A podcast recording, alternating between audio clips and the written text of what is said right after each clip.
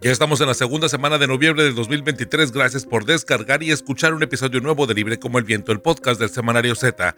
Mi nombre es Ernesto Eslava y como cada episodio vamos a platicar con mis compañeros reporteros del Semanario Z que llevaron a cabo los reportajes y las entrevistas que están en la portada de la edición impresa que ya está en circulación. Comencemos pues con un avance de lo que tendremos para este episodio del podcast.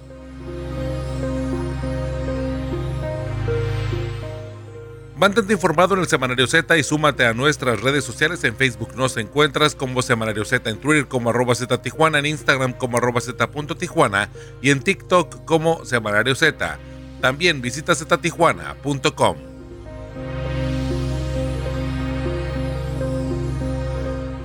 En la edición 2589 del 10 al 16 de noviembre del 2023 del Semanario Z tenemos, no hay voluntad de los políticos, están peleados por el poder ejecutivo con la fiscalía, expone en entrevista con Z el general Alfonso Duarte Mújica, Cárteles se incrementan por ausencia de autoridad. Una entrevista que concedió a mis compañeras Adriana Barrobello y a Rosario Mozo. Además, miembros del ejército mexicano fallecieron en el marco contra la lucha contra el narcotráfico. Soldados fueron víctimas de agresiones con armas de fuego, accidentes automovilísticos, percances aéreos y ahogados. 135 militares caídos en el sexenio. Un trabajo de investigación Z. Además, en otro tema, Diego Miranda, el cateo, detenido y liberado en dos ocasiones, ordenó el homicidio de la oficial Dalia Espinosa, elemento de la, Fuerza Estatal de Seguridad Ciudadana. Cártel impune, mata y acusa de robo de armas y de droga. Por venganza, el cártel Arellano Félix mató a Dalia. Otro trabajo de investigación Z. Y en el último tema, más de 259 millones de pesos costará el nuevo edificio eh, pues de la ACE. Propietario de la empresa está ligado a la proveedora AB Alimentos encargada de ofrecer desayunos escolares en Baja California. Favoritos del gobierno. Construyen y también venden desayunos. Un reportaje del que nos platica mi compañero Eduardo Villalugo. Estás escuchando Libre como el Viento, el podcast del Semanario Z.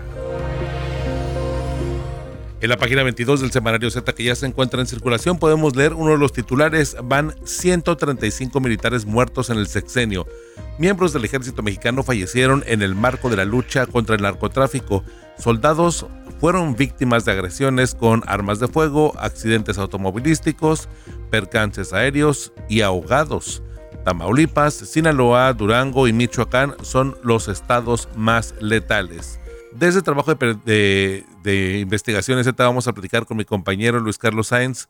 Luis Carlos, pues otra cara de la, de la moneda, ¿no? A final de cuentas estamos hablando de que pues no solo los policías eh, de, de, eh, ahora sí que locales o estatales son los que pierden la vida, también, bueno, este balance de los militares que, bueno, pues está disponible este balance, este informe en la página 22 del semanario que ya se encuentra en circulación, que hablar acerca de esta otra perspectiva, ¿no? De cómo es que los militares pues mueren y de alguna forma pues se enfrentan a la inseguridad en México.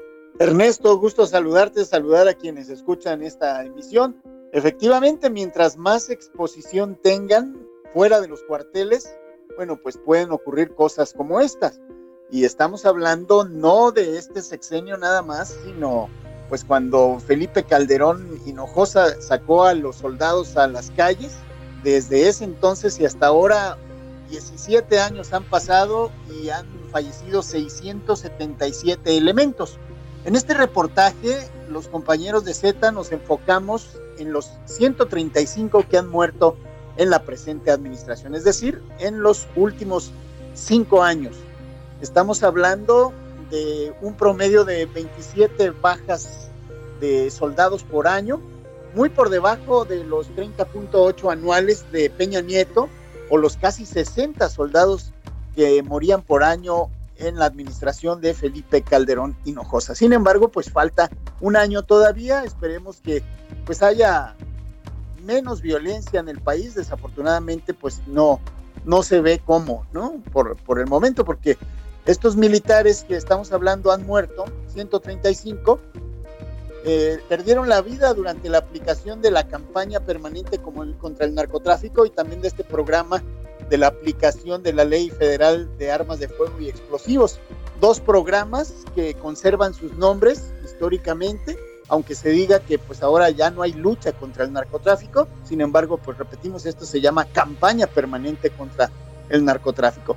Y ahí vamos a encontrarnos con que 81 militares han perdido la vida en enfrentamientos, en emboscadas, en ataques directos con armas de fuego, otros 40 cuando conducían sus unidades trasladándose a algún servicio o incluso durante balaceras y que sufrieron volcaduras, choques, ahí fallecen 40, 7 en accidentes aéreos, sin contar a los de la Marina, porque estamos hablando aquí de, la Secretaría de la Defensa Nacional, esta información es proporcionada por ellos, tres ahogados, dos atropellados, uno por accidente con arma de fuego y otro en la explosión de una pipa. En cuanto a las entidades más letales, ya lo mencionabas, Tamaulipas. Tamaulipas continúa como en los sexenios pasados en primerísimo lugar, 31 militares muertos. Sinaloa también ha sido históricamente el segundo lugar, 17 defunciones. Durango 11, Michoacán 10, Jalisco y Sonora 8. Y bueno, pues ya después vienen en descenso Guerrero 7, San Luis Potosí, Veracruz y Zacatecas 6. Guanajuato 5 y ya Baja California junto con otros estados tuvieron tres, tres soldados muertos cada uno y ya completan la lista. Eh, Chiapas y Tabasco con dos, Ciudad de México, Estado de México y Quintana Roo con uno. Estamos hablando de desde elementos de sanidad, conductores, artillería o caballería, hasta personal de operaciones especiales y otros escuadrones, sobre todo policías militares, son los que podemos encontrar entre las víctimas, Ernesto. Oye, Luis Carlos, y bueno, hablar acerca de, las tragedias más importantes, eh, pues creo que todos podemos recordar este, este tema del de el arresto o, el, primer enfrentamiento, ¿no? Eh, eh, por la detención de Ovidio Guzmán y me parece que ahí es importante retomar porque en estos enfrentamientos pues se habló de prácticamente una decena ¿no? de, militares que perdieron la vida durante pues este operativo que a final de cuentas termina con la liberación de Ovidio. Sí, en el llamado Culiacanazo, 2.0, ahí perdieron la vida 10 elementos, 10 eh, soldados. En esta segunda eh, pues búsqueda de Ovidio, sobre todo en los narcobloqueos, y es la sangría mayor que tuvo el ejército mexicano en lo que va de la administración. Hubo otros casos, eh, empezando el sexenio, bueno, empezó el sexenio y en diciembre, en diciembre de 2018 hubo la primera baja, pero digamos que de los eventos donde ya hubo de dos a más militares muertos, podemos mencionar el 26 de septiembre de 2019, en Leonardo Bravo Guerrero, en esa entidad, hubo tres militares muertos y tres lesionados en un enfrentamiento contra miembros del cártel del sur. En noviembre de 2019, ahora la balacera fue contra las tropas del infierno del cártel del noreste, Nuevo Laredo, que también es un lugar muy peligroso para los militares, todo el estado de Tamaulipas. Ahí hubo dos soldados muertos y seis bajas de parte de los presuntos delincuentes. 14 de mayo de 2021, en Aguililla, Michoacán, dos militares muertos y uno lesionado. 10 de diciembre de 2021 asesinaron a otros dos elementos de la Sedena en Nuevo Laredo. Luego nos vamos a los Altos de Jalisco, donde por ahí abatieron en 2022 a dos a tres militares miembros de la Guardia Nacional. Hay que recordar que la Guardia Nacional no depende directamente de la Sedena, pero muchos de sus elementos son militares y la Sedena los metió en su recuento, en ese padrón de militares que han perdido la vida en estos programas, en esta campaña permanente contra el narcotráfico. Y también podemos mencionar que en San Luis Potosí, ya en 2023, en las Charcas, tres militares fueron asesinados en la comunidad de San Juan de El Tuzal. En febrero, en Fresnillo, otros dos soldados muertos y cuatro lesionados. En marzo, hubo un choque armado contra la familia michoacana en la comunidad del pescado en Coyuca de Catalán, Guerrero. Ahí también hubo elementos que fallecieron, dos, dos soldados, tres del grupo criminal también perdieron la vida. En mayo, en San Juan de los Lagos, en los Altos de Jalisco, un tiroteo con dos militares muertos, también eran de la Guardia Nacional. San Luis Potosí nuevamente aparece eh, en mayo. En la Huasteca Potosina, otros dos soldados fallecieron y volvemos a Culiacán el 11 de junio, en la comunidad de Tacuichamona, ahí la defunción de dos militares y las lesiones de otros. Esos son los eventos donde perdieron la vida algunos de estos 135 elementos de la Sedena. Luis Carlos, este, de estos 10 que hablábamos del Culiacanazo, ¿se saben cómo es que perdieron la vida? Porque, eh, digo, mientras haces esta relatoría, bueno, eh, creo que todos nos quedamos con esa duda, ¿no? no saber exactamente qué fue lo que pasó durante este operativo de la detención de Ovidio Guzmán. Pues sigue la duda, sigue la duda. Lo único que se sabe es que los 10 elementos no perdieron la vida exactamente al momento de la detención de Ovidio ahí en Jesús María, en esa comunidad, eh, pues una sindicatura del municipio de Culiacán, sino que posteriormente han de recordar que hubo narcobloqueos en prácticamente todo el estado de Sinaloa, principalmente Culiacán, pero también se extendieron hacia las salidas a Mazatlán, hacia el norte en los Mochis, y en diversos actos es como murieron esos soldados. De ello nos damos cuenta porque eh, investigaciones, eh, investigaciones Z pudo localizar un expediente en el que una de las 10 elementos de las Fuerzas Armadas perdió la vida. Me refiero al caso de una soldadera de nombre Sandra Paola. Ella estaba encuadrada en un batallón junto con la Guardia Nacional y al momento en que empiezan los narcobloqueos, ya detenido Ovidio Guzmán, pues se solicita a tres unidades de la Guardia Nacional que se trasladen a una de las presas cercanas allá a Culiacán para resguardarla que no se sufriera algún atentado. Y bueno, en el camino eh, sufrieron esta agresión eh, los militares. Cada una de las tres unidades de la Guardia Nacional iba con siete elementos, la mayoría militares. Eh, sufrieron una emboscada finalmente en una curva allá para el rumbo de Pericos de Mocorito a Pericos y ahí mataron a, este elemento y quedaron varios lesionados. Y nos dimos cuenta de este caso porque el asunto es que hay tres sujetos, tres sicarios, que son procesados penalmente y están actualmente en el penal mm, de Aguaruto en Culiacán, vinculados por el homicidio calificado y la tentativa de homicidio.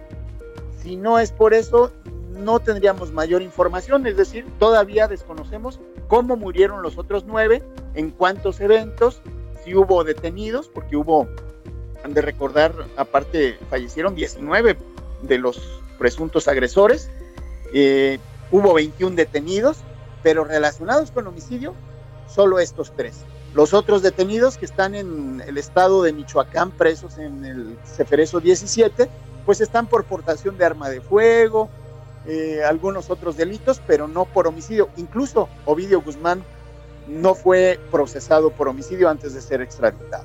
Vaya la situación que, que, se vive y bueno, a final de cuentas este balance creo que nos relata otra realidad que podemos considerar porque pues vaya la seguridad, aunque eh, siempre, o bueno, durante este sexenio ha estado como en controversia de la militarización de la seguridad, pues es muy obvio, ¿no? Ver que desde hace ya varios sexenios, desde Felipe Calderón, Peña Nieto y ahorita Andrés Manuel López Obrador se ha utilizado precisamente a la Sedena como parte de este trabajo para poder reforzar las entidades en donde hay mayor índice delictivo o donde suceden eh, situaciones que se salen de control, ¿no? Para las autoridades locales o para las autoridades civiles y es cuando entra el ejército mexicano para poder atender este tipo de, situaciones que pues al final de cuentas los exponen eh, a tareas que pues evidentemente propician este tipo de, de, asuntos, ¿no? Además de, bueno, otro tipo de injerencias en donde incluso algunos elementos pues se han visto involucrados en el crimen organizado, que creo que esa sería otra de las causales y a lo mejor sería otro reportaje, ¿no, Luis Carlos? Así es, y hay que mencionar que rebasada la seguridad pública, luego debería entrar la seguridad interior de la cual carecemos totalmente de manera histórica, y entonces la seguridad nacional es la que interviene para cubrir esa parte de la seguridad interior. La creación de la Guardia Nacional se hizo con la intención de tener esa seguridad interior, pero no quedó debidamente adecuado. Incluso has de recordar que una ley de, seguridad interior eh, eh, fue por ahí vetada y a la fecha eh, no, no contamos con ella. Entonces, por ahí, esa mitad de ese segundo piso, que es el que debería atender la situación del narcotráfico, la delincuencia organizada, pues no está presente y los militares son los que le entraron al quite y sabemos que temporalmente, porque eh, por ahí existe ese eh, decreto de que las Fuerzas Armadas permanentes van a estar apoyando las tareas de seguridad pública hasta 2028. Después no sabemos qué vaya a pasar, todo va a depender también pues de la continuidad de, este partido político en el poder y ya veremos más adelante cómo se compone esto, pero por lo pronto pues ahí tenemos ese desbalance entre la seguridad pública, la seguridad nacional y ese intermedio de la seguridad interior que, no existe. Claro. Pues bueno, vaya dilema, ¿no? Digo, político, a lo mejor administrativo, como lo queremos ver en esas dos perspectivas, pero pues a final de cuentas en la práctica el ejército mexicano no solamente lleva este sexenio, lleva ya prácticamente más de, eh, son 12, 17 años, lleva 15, 17 años por ahí eh, pues estando en las calles y en nuestra cotidianidad, a final de cuentas esto también propicia pues abusos de autoridad, otro tipo de circunstancias que también son retos sociales que bueno se derivan de estas decisiones y la falta pues de, refortalecer a las corporaciones este tanto locales como digo municipales como estatales porque creo que ahí, eh, bueno, pues otras estrategias o opiniones sobre la seguridad del país pues se tornan en esto, pero bueno, sería otro tema. Este, muchísimas gracias Luis Carlos por tu participación, por este avance de este trabajo periodístico del Semanario Z que ya se encuentra en circulación en la página 22. Van 135 militares muertos en el sexenio, en este pues trabajo periodístico en donde bueno pues eh, se cuenta y de alguna manera se advierte lo que ya hemos platicado aquí de las formas, de las maneras en las que estos soldados mueren y además bueno también está el recuadro interesante en donde están eh, pues desgregados todos los datos tanto de las administraciones anteriores que ya hemos hecho cuenta, tanto de, Felipe Calderón, Enrique Peña Nieto y ahora de Andrés Manuel López Obrador y las situaciones en las que han muerto estos militares. Luis Carlos Sainz, muchísimas gracias. Tus redes sociales para mantenernos en comunicación. Me pueden encontrar en la cuenta de ex Twitter como arroba Sainz Luis Carlos. Ahí estoy a sus órdenes. Perfecto, Luis Carlos, muchísimas gracias y bueno, pues nos escuchamos pronto. Un fuerte abrazo para todas y todos. Ya tienes tu Z, recuerda que cada viernes puedes encontrar la edición impresa de nuestro semanario con los voceadores. Z, libre como el viento. En la página 8 del semanario Z que ya se encuentra en circulación podemos leer por venganza el cártel Arellano Félix mató a Dalia. Este es el titular del semanario Z que ya se encuentra en circulación. Y bueno, de este trabajo periodístico vamos a platicar este, con mi compañera Rosario Mozo. Rosario, ¿de qué va este trabajo periodístico? Hola Ernesto, un saludo a los oyentes del podcast Z Libre como el Viento. Mira, esta semana con, que concluye la fiscal general de Baja California, María Elena Andrade, informó de los avances en la investigación del homicidio de la agente de la Fuerza Estatal de Seguridad, Dalia Espinosa, cometido el 19 de octubre. Dijo que habían sido detenidos, aprendidos cuatro, cuatro hombres y una mujer. Eh, los presuntos responsables capturados eh, fueron Luis Felipe Rodríguez Mireles El Morral, de 19 años, identificado como el autor material, la persona que disparó, y sus cómplices Ricardo Villarruel Castillo, José Ramón Cruz Soria, identificado como autor intelectual porque fue el que les facilitó las, eh, el que dio las órdenes y el que les facilitó carros, por ejemplo. Alexia Esperanza Hampton, que participó como vigilante, y Luis Miguel Pereira Berumen, eh, un taxista que finalmente contrataron casi casi de última hora. Todos se presumen inocentes mientras no se declare su responsabilidad por la autoridad judicial de acuerdo a las leyes mexicanas. Los detenidos pertenecen a una estructura criminal de alto perfil, fue lo que dijo la fiscal eh, María Elena, sin detallar que se tratara del cártel Arellano Félix. Esa información llegó después, eh, posteriormente, por elementos de inteligencia de las áreas de la Mesa de Seguridad que detallaron a Z, eh, dijeron específicamente son delincuentes al servicio del cateo. Del, Diego Abel Miranda Rodríguez, alias El Cateo, es un joven a punto de cumplir 30 años, inmiscuido en actividades criminales desde que era menor de edad. Empezó con el cártel arellano en los grupos delictivos que operaban en la zona norte de Tijuana. Cuando ascendió en el organigrama delictivo, cambió su base de operaciones a Guadalajara. De acuerdo a los reportes de inteligencia, está implicado en el trasiego de droga con Estados Unidos eh, y en la zona costa en el control del narcomenudeo y cobro de piso. En 2000 ha sido detenido en dos ocasiones. En 2010 por corrupción de menores y se le investigó por secuestro, pero obviamente quedó libre. Con esos antecedentes y los temas de delincuencia organizada, a mediados de julio del 2021 lo detuvieron cuando regresó a Baja California como padrino en una boda en un rancho en la zona del Coronel en Ensenada. Sin embargo, eh, también fue liberado como 11 años atrás. En esta ocasión, quien lo dejó en libertad fue el licenciado Alejandro Baltasar Chávez, en su carácter de juez de distrito especializado en el sistema penal acusatorio. Y bueno, eh, por eso la persona este sigue en libertad y realizó estas acciones de venganza en contra del elemento de la fuerza estatal. Rosario, de acuerdo a esta, lo dicho por las autoridades, una situación que facilitó la investigación fue que los sicarios se perdieron. Así fue uno de los eh, problemas, mira, primero uno de los problemas para las autoridades fue que el Centro de Control y Comando, el C5, no pudo empezar a dar información del seguimiento del auto de los asesinos hasta 20 minutos después de ocurrido el crimen. Eh, esta situación la expuso y se quejó el, secretario de, Seguridad, el general Aguilar Durán. Eh, de hecho, los primeros videos fueron obtenidos por la Policía Municipal gracias a la cooperación de comerciantes y ciudadanos particulares que facilitaron los videos a lo largo del camino de huida de estas personas, lo que disminuyó o lo que hizo un poco menos complicado el trabajo para los uniformados para encontrar el camión en el que iban huyendo el, el apodado El Morral y su cómplice, el conductor eh, apodado El Cuñadín, fue que se perdieron.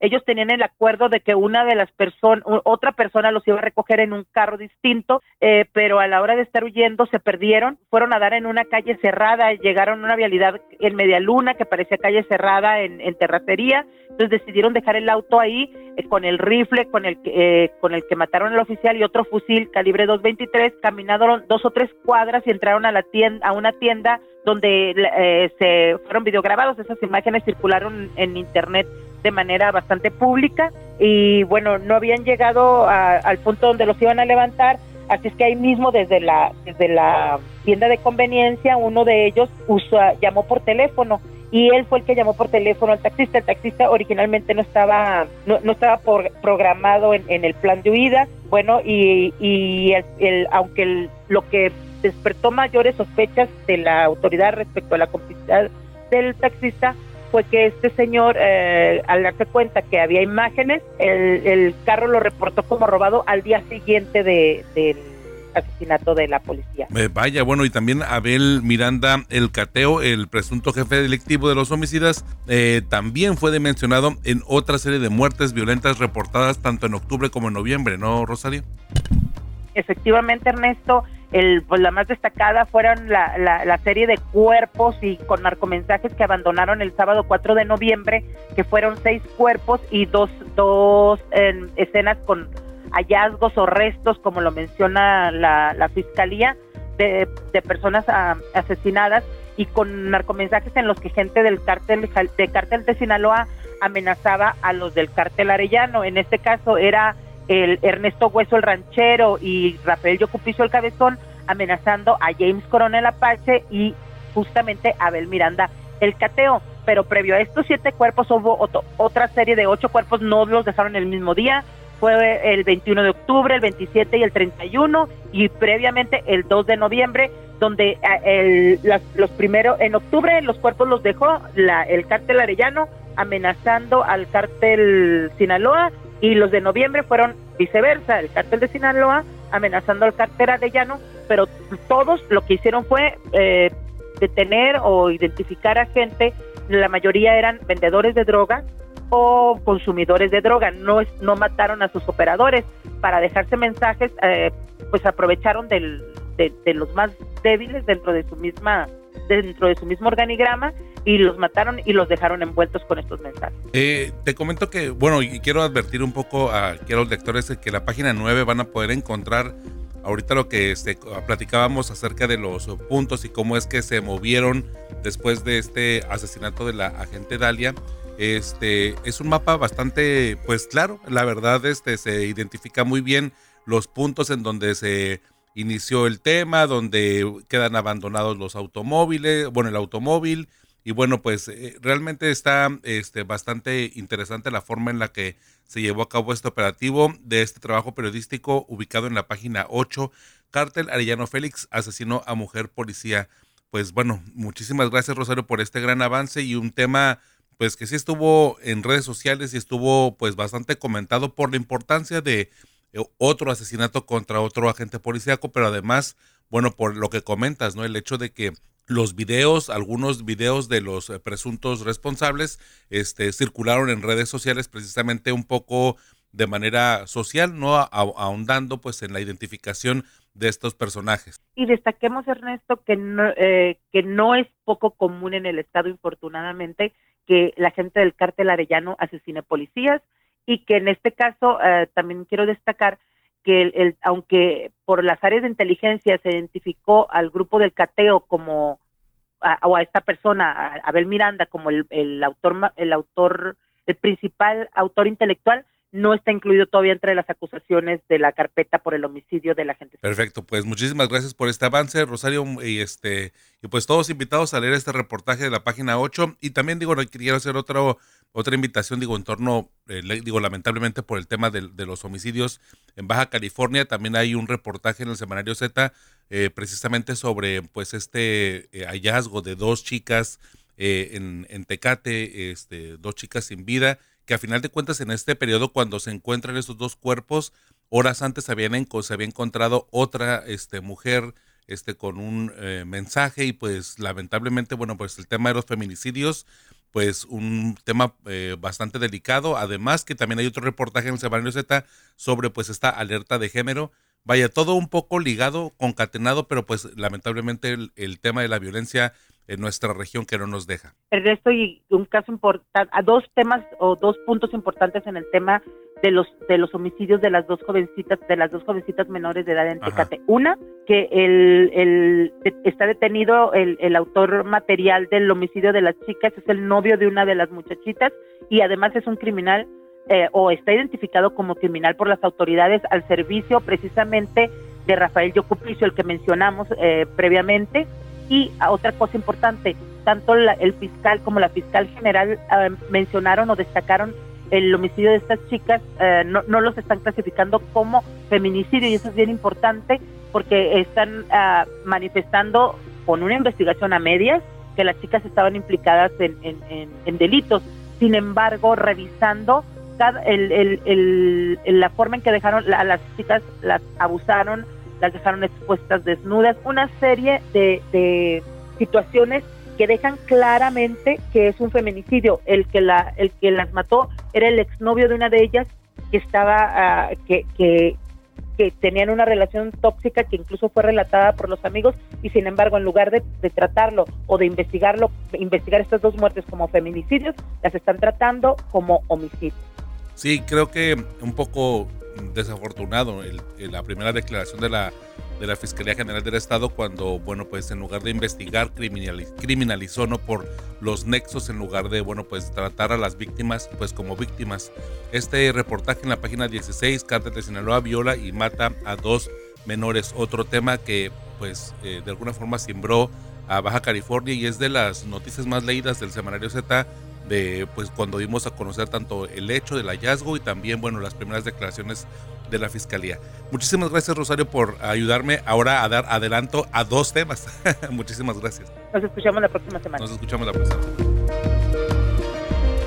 Recibe todas las noticias por WhatsApp. Entra a ztijuana.com y en nuestra portada del sitio de internet encontrarás el enlace para suscribirse al canal de WhatsApp del Semanario Z. Llévanos en tu celular.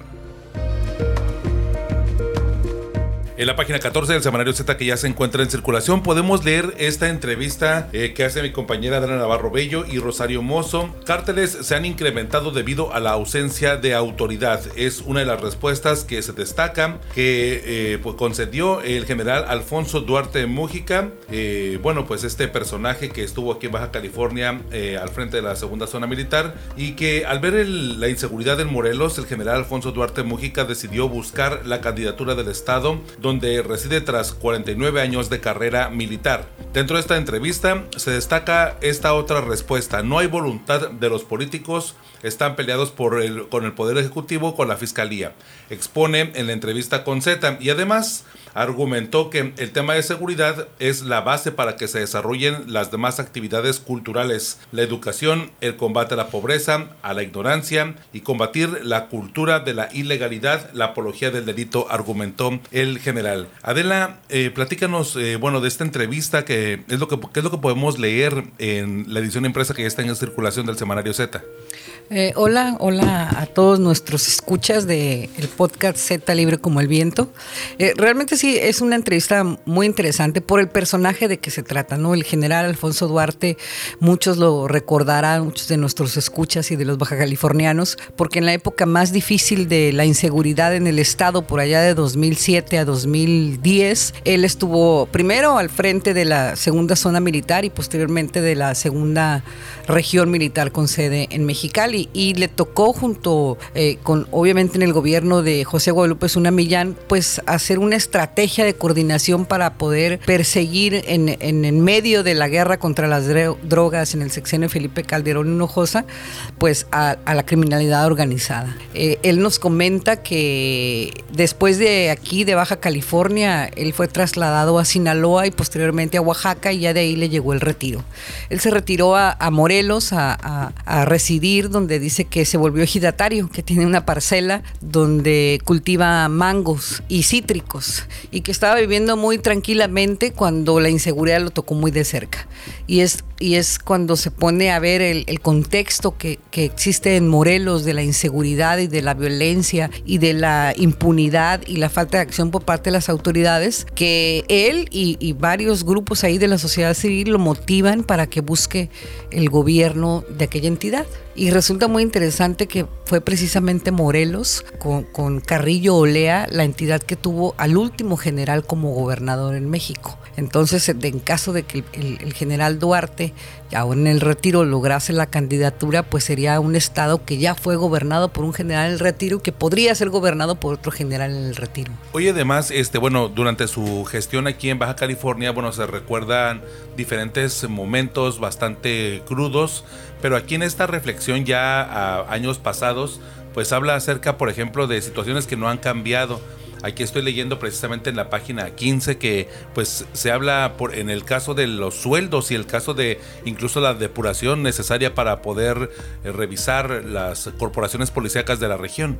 Sí, él, lo que dice, bueno, una de las preguntas y donde viene esa respuesta que estás leyendo, la pregunta fue que si así como en, en el ámbito nacional el presidente Andrés Manuel López Obrador le había cedido la confianza de la Guardia Nacional al ejército mexicano, si él en caso de llegar a la gubernatura de Morelos crearía una guardia estatal y también la, la, integraría con personal del ejército, a lo que su respuesta fue que se debe, se debe de aprovechar y de fortalecer las policías locales en, todos los estados, no nada más en Morelos. Pero lo que refería él en Morelos es que son, son, son policías que no han sido depuradas, que que, cuyos sueldos están en la precariedad, que no son sueldos dignos y que eso, esa, esa falta de oportunidades a partir de un salario bien devengado y digno, pues los orillan a cometer actos de corrupción, ¿no? Entonces hablaba precisamente de eso, de aumentarles el sueldo, de aumentar la, o de incrementar o fortalecer la capacitación de, de las policías estatales para poder entonces sí combatir al crimen organizado. Pero hay situaciones que no, que no cambian. Digo, a final de cuentas, el hecho de la depuración tiene que ser constante y ahí creo que es en donde pudiera trabajarse mucho, más, profundo, creo yo, en el tema de, las, de los sistemas eh, de seguridad pública del Estado, bueno, de incluso del país, ¿no? Sí, eh, eh, pues es en parte lo que refiere, ¿no? Hay policías que por ley, bueno, todas las policías por ley deben, su base, sus, sus elementos deben aprobar los exámenes de control, evaluación y confianza y en ocasiones pues es la aplicación de esos exámenes se retrasa, lo que nos deja corporaciones pues infiltradas. Entonces lo que él refiere eh, empezando es con una depuración de estas policías. Muy bien Adela, muchísimas gracias por este avance. Pues en la página 14 y 15 podemos ver este, esta entrevista en donde, bueno, pues el general Alfonso Duarte Mójica habla acerca de esta realidad y este análisis eh, ante su intención por ser gobernador en Morelos. Sí, así es. Y, lo, que él dice, y bueno, ahí los lectores ya nos leerán porque habla sobre si, si el hecho que los, los militares aún en el retiro, como es el caso del general Duarte o el teniente coronel Julián Saola en Tijuana, que aspiran a una candidatura, si esto significa o no la militarización del, de la administración pública. Pero vamos a dejar que nuestros lectores pues se enteren ahí a través de la entrevista. Perfecto, Adela, muchísimas gracias. Tus redes sociales para mantener en comunicación y para tener pues este tema en el debate que digo, siempre es muy este polémico, controversial el tema cuando hablamos acerca de la militarización de la seguridad, pero bueno, ahora estamos viendo pues el este este tema de los militares en retiro buscando los espacios de elección popular. Así es. Claro que sí, me encuentran en Facebook como con mi nombre Adela Navarro Bello, en, en Twitter como An Bello, igual en en Instagram. En Instagram, como Anbello, algo así. Y en ex Twitter. y en ex, en ex como Adela Navarro. Perfecto, Adela, muchísimas gracias y leemos esta gran entrevista. Gracias. Estás escuchando Libre como el Viento, el podcast del Semanario Z. Favoritos del gobierno construyen y venden desayunos es eh, un titular del semanario Z que ya se encuentra en circulación que podemos leer en la página 12. Favorecidos construyen Partenón de 259 millones de pesos a la Auditoría Superior del Estado. Más de 259 millones de pesos costará este nuevo edificio y pues el propietario de la empresa está ligado a una proveedora AB Alimentos encargada de ofrecer los desayunos escolares es parte de este trabajo periodístico de mi compañero Eduardo Villalugo. Eduardo, bueno, platícanos, adelántanos, ¿qué es lo que podemos encontrar en ese trabajo periodístico? Ernesto, como siempre, un gusto compartir contigo aquí en el podcast de Z Libre como el viento y es algo interesante porque todo surgió investigando precisamente eh, la construcción del edificio de la Auditoría Superior del Estado y es que eh, desde julio y junio de este año inició la construcción de pues un edificio que albergaría o que recibiría eh, o que será habilitado para 280 eh, trabajadores aproximadamente que trabajan en la auditoría en Mexicali. Este edificio que dista mucho de lo que tiene actualmente la auditoría, hoy en día la Auditoría Superior del Estado eh, se encuentra en unas oficinas ubicadas en el puro centro cívico de Mexicali que son rentadas aunque terminó siendo un comodato, por lo cual ya prácticamente no pagan nada, salvo los espacios de estacionamiento que usan y una pequeña oficina contigua que ya no depende o que no forma parte del comodato. Por esto aproximadamente pagan al año 480 mil pesos por mantener las oficinas de la Auditoría Superior del Estado. Por cuestiones que la verdad es que todavía no se entienden, la, la administración de Jaime Bonilla Valdés proyectó la construcción de un edificio para la auditoría.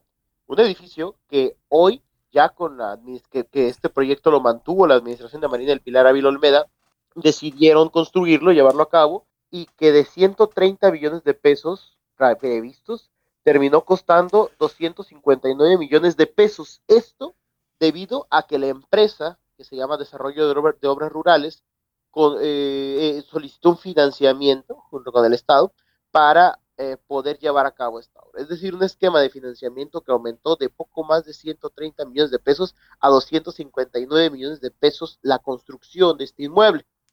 Pero no solo eso, revisando un poco la empresa, eh, nos dimos cuenta que era propiedad de la familia Abeita, uno de conocidos empresarios de Sonora, cuyos familiares también son eh, propietarios de la empresa Ave Alimentos esta empresa, que es el programa insignia de la gobernadora Marina del Pilar Ávila Olmeda en materia de bienestar, que les otorga desayunos escolares a los niños de educación primaria en Baja California.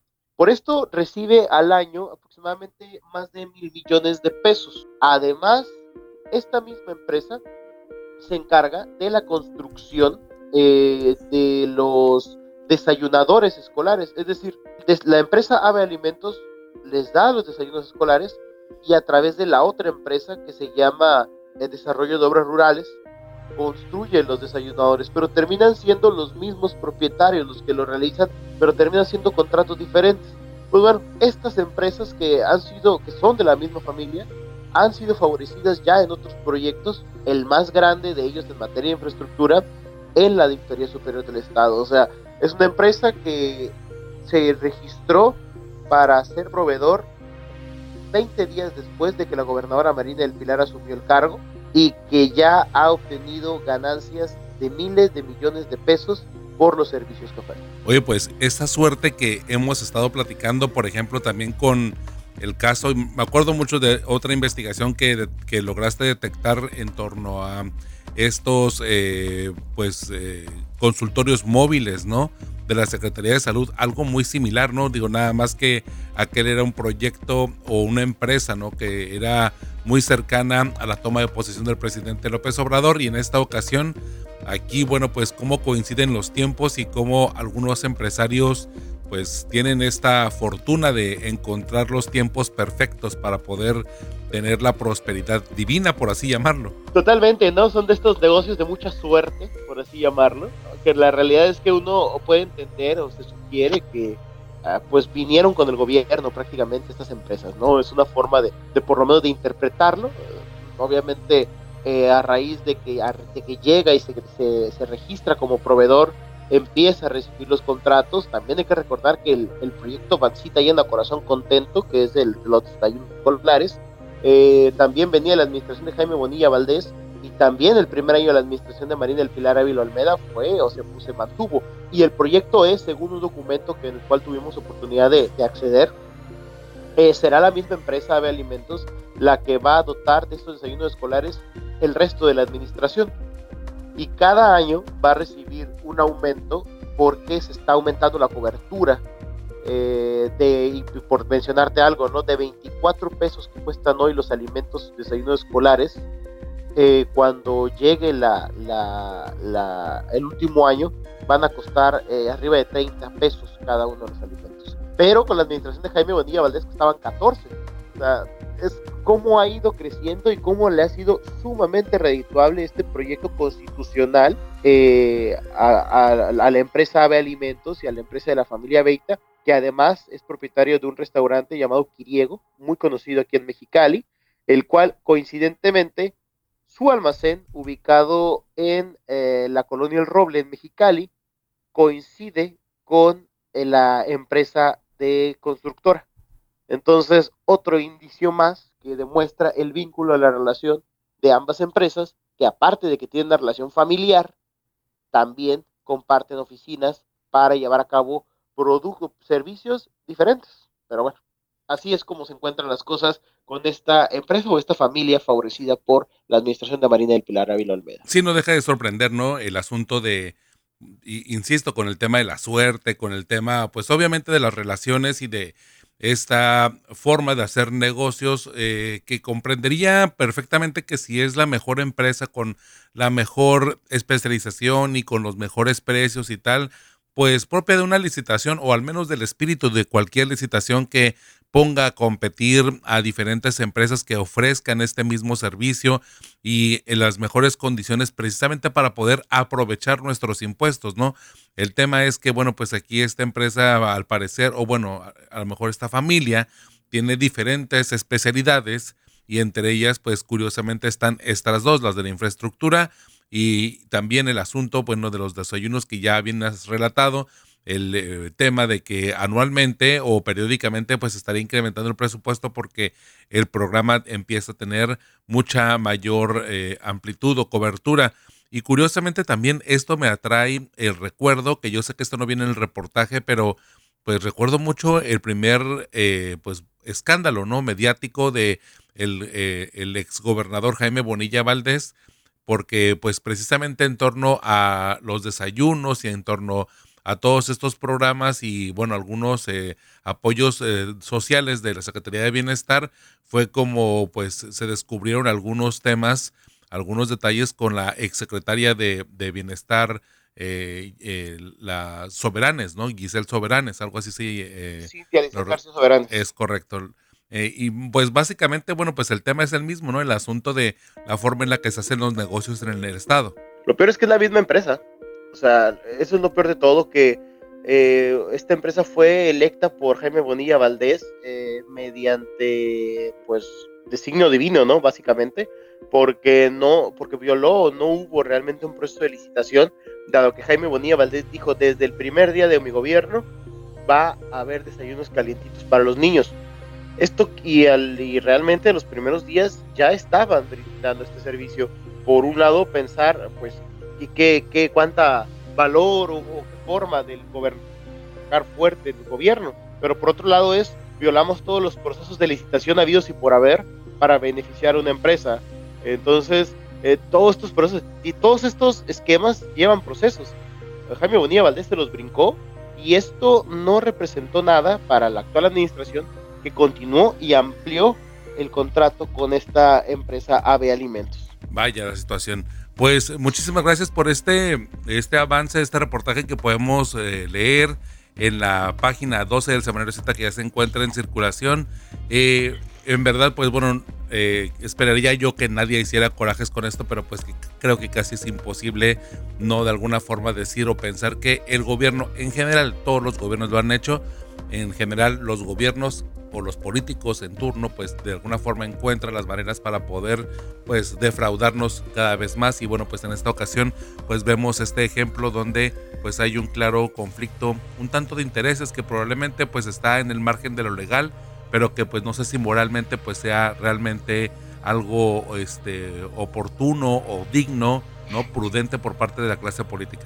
Totalmente, y bueno, estaremos al pendiente para ver qué tantos nuevos contratos terminan eh, alcanzando esta, Perfecto, muchísimas gracias Eduardo, tus redes sociales para mantenernos en comunicación. Claro que sí, a través de la página de Facebook Villalugo Informa puede ahí eh, recibir toda la información que nosotros generamos. Además, en la página de X, eh, a través de antes Twitter, Eduardo Villaceta y la página de TikTok Villalugo. Perfecto, muchísimas gracias Eduardo y nos escuchamos pronto. Claro que sí, un abrazo a ti y a todo el equipo. Y bien, gracias por acompañarnos este viernes. Ya sabes, como cada viernes por la tarde puedes descargar un episodio nuevo referente a nuestra edición impresa del Semanario Z. Gracias, gracias por acompañarnos. También gracias a mis compañeros Eduardo Villalugo y Luis Carlos Sainz por su participación en este episodio. Gracias a Rosario Mozo, editora general de información, Adriana Barrobello y a René Blanco, codirectores del Semanario Z, y el valioso apoyo de todo el equipo de periodistas y del personal administrativo de este semanario. Mi nombre es Ernesto Eslava, me encuentras como arroba Ernesto Eslava en todas las redes sociales. Los espero el próximo viernes en Libre como el Viento, el podcast del Semanario Z.